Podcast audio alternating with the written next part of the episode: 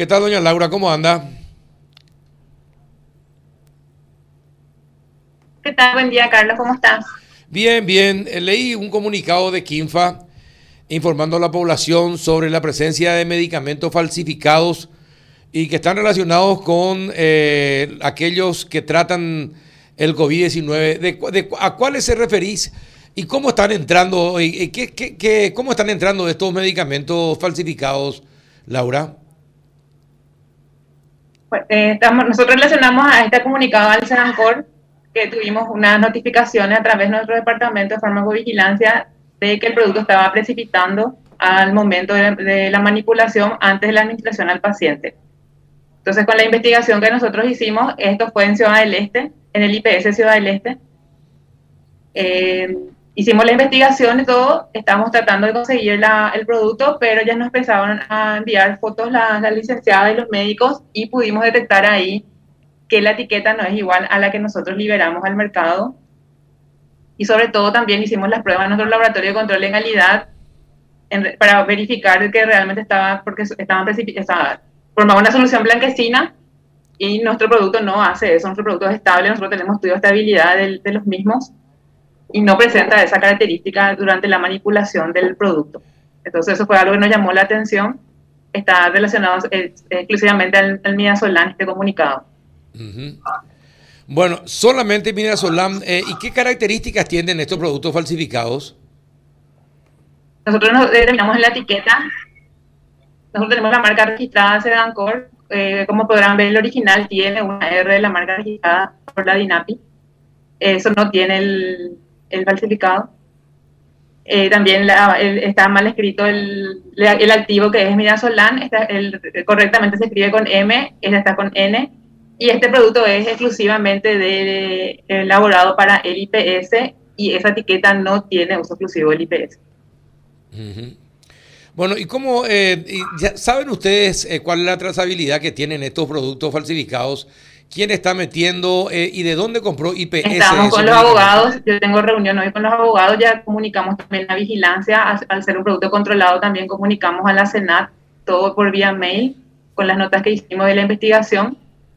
Eh, estamos en eso, estamos trabajando sobre todo para poder eh, llegar al punto donde están eh, vendiendo este producto y haciendo un mal al paciente, porque en realidad no le están colocando al paciente porque ya al, al, colocar en la jeringa el producto ya, ya, se, ya tiene una solución blanquecina de acuerdo a las notificaciones que recibimos, entonces la licenciada y los médicos ya no, lo, no le colocan, gracias a Dios, al paciente. Ahora, ¿y se pudo colocar alguno y alguien generó algún tipo de reacción?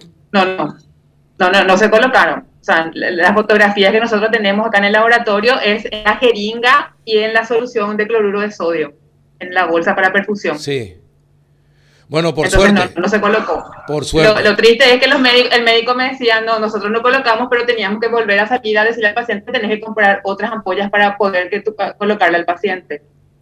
Qué bárbaro. ¿Cómo, cómo, es increíble cómo la gente es tan particular que en época de pandemia y juega con la vida de la gente produciendo, sí, sí, metiendo medicamentos falsificados. ¿Y cómo es posible que el IPS haya comprado esta partida y no haya notado nada? El IPS obviamente compró nuestro producto y el producto está bien. O sea, el, producto que se liberó de Kinfa en enero este, cumple todas las especificaciones técnicas. Ahora, el que está teniendo problemas es el producto que ya no ya escapa de nuestras manos, pero están usando ese lote. ¿Y cómo es, por eso, eso pregunto, ¿cómo es posible que haya, eh, haya entrado ese lote y no se hayan dado cuenta que eran falsificados? No, porque claro, porque el IPS, el, lo que nos dice IPS Ciudad del Este, yo hace dos meses que no tengo el producto Sedancore en, en stock. Entonces ellos le dan la receta al paciente y el paciente se va y compra de, ah. una persona física, entonces ellos le traen. Y bueno, eh, ojalá que... O no es que sale del IPS, en el, IPS no hay stock. Ojalá que la fiscalía intervenga y, vea con los pacientes de qué farmacia compraron y que las farmacias colaboren y digan quiénes fueron sus proveedores también, porque esto es muy peligroso. Claro, eso es lo que nosotros necesitamos, ¿verdad? Que, le pedimos también ayuda a la gente del IPS que por favor nos entreguen esas muestras que están teniendo ellos y sobre todo a las farmacias que nosotros sacamos otro comunicado por el departamento que, que ese lote 204-490 ya no se compre, o sea, porque el que está, el que el producto original de Kimfa no se puede vender luego en farmacias ni hospitales porque es exclusivo del IPS. No va luego a existir en el mercado, solamente el IPS. Pero lo que está, ahora lo que está circulando ya no se debería de usar. Sí, bueno, una advertencia para Eso fue lo que más estamos nosotros, por eso sacamos ese comunicado. Claro. Juanito, ¿alguna consulta, Laura? Eh, señora Laura, perdone la ignorancia. Me pareció escuchar un término técnico que me gustaría saber qué significa. En meteorología, precipitar es llover. ¿En bioquímica qué es? Es una reacción química. Es una reacción cuando se juntan dos sustancias químicas reaccionan. En este caso es una solución blanquecina. O sea, las notificaciones que nosotros llegamos a tener en química es un precipitado. Pero en realidad lo que forma es una solución blanca. Es un líquido. Ah, o sea, tengo la foto, no, no, tengo el acá disponible. O sea, nuestro, nuestro, producto es una solución incolora, es una solución inyectable. Ellos al extraer de la jeringa, eh, al extraer de la ampolla, perdón, ya es una solución blanca. Ustedes todavía no pudieron hacer un análisis de cuál es el contenido de la, de, de, de la falsificación. Estamos en eso, estamos, estamos justamente yo eh, con los abogados estamos queriendo obtener ese, ese, ese, el producto que está en Ciudad del Este para poder determinar qué realmente tiene. Bueno, ya está la alerta entonces de Quinfa respecto del, del Vinazolán falsificado eh, en Ciudad del Este. Bien, ojalá se pueda, y te pido que nos, que nos avise por favor cuando tengan para ir ampliando la información. ¿Puede ser, Laura?